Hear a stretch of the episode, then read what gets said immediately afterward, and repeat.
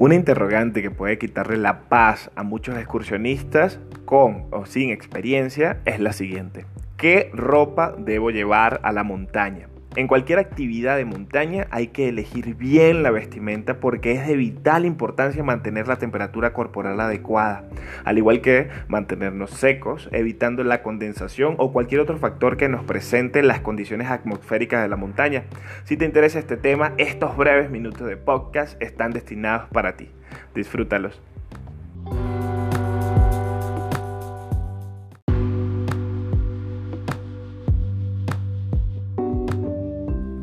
Hola, te doy la bienvenida a Descubre el Ávila, un portal que nos llevará a esta fascinante montaña de manera segura, ecológica e informativa. Mi nombre es Dorian Vanesca, guía de Acampar Ávila, Acampar Ávila en todas las redes sociales.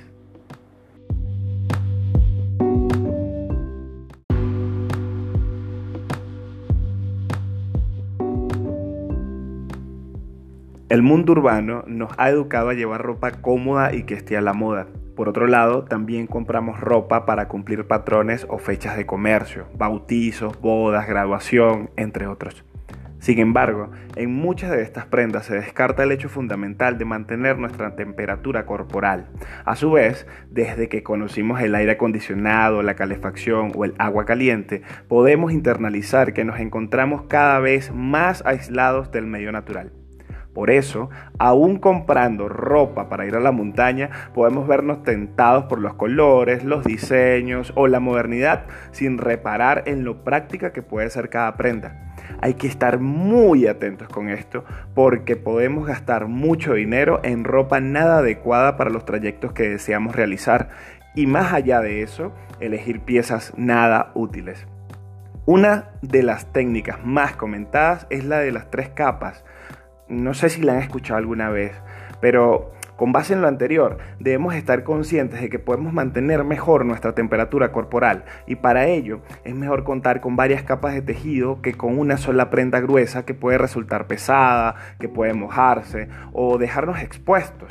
Al contar con varias capas podemos regular nuestra temperatura corporal, bien sea eliminando alguna o colocando otra.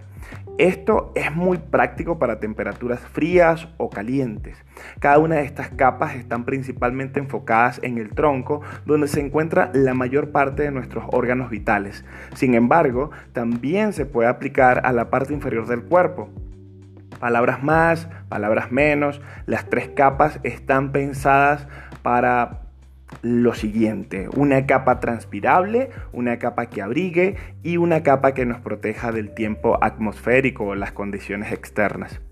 Voy a tratar de explicar cada una de estas capas de adentro hacia afuera, así que iniciaré con la capa interior, la primera capa.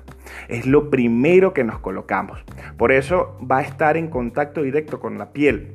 Así que se recomienda que sea de material sintético para que el sudor eh, pase y se seque rápidamente o una camiseta térmica de esas mangas largas que se ajusta bien al cuerpo sin apretarnos. Si somos M, no usemos S, por favor. Recordemos que su material debe absorber la transpiración y no adherirse a la piel. Si sudamos y no transpira, al bajar la temperatura vamos a sentir mucho más frío. Después de esta capa, debemos tener abrigo. Y para ello está la segunda capa que debe estar más suelta, brindando la posibilidad de proteger el calor del cuello y las muñecas. Es decir, debe ser manga larga. Lo ideal para mí ha sido la tela polar, siendo de mis preferidos los diseños tipo polo o con cierre hasta arriba, que en determinados momentos nos permite eh, ventilar de ser necesario. Y si se pueden arremangar, para mí mucho mejor. Una buena elección de esta segunda capa eh, evita que el calor se escape de nuestro cuerpo. Y por último, pero no menos importante, está la tercera capa. Usualmente es una chaqueta impermeable que nos protege de las condiciones externas, llámese lluvia, viento o nieve.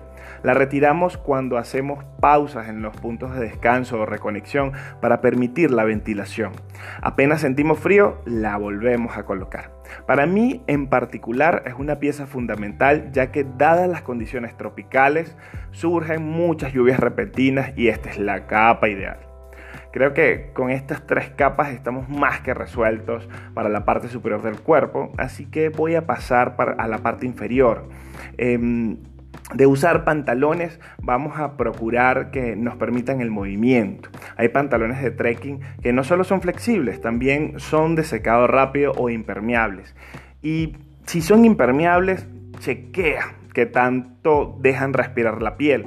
Tengo unos que me zancocharon en un trayecto, sentía como el sudor corría por mis piernas y no fue nada agradable.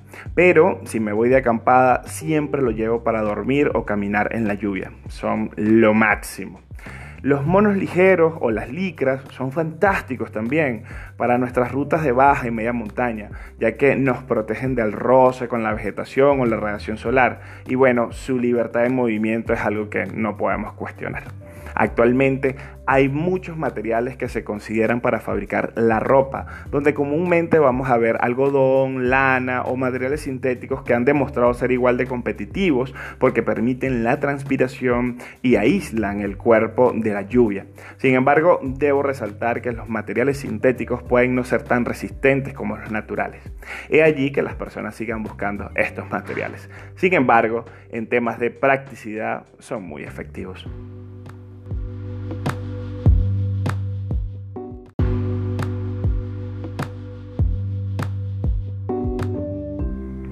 Qué bueno hayas llegado hasta aquí.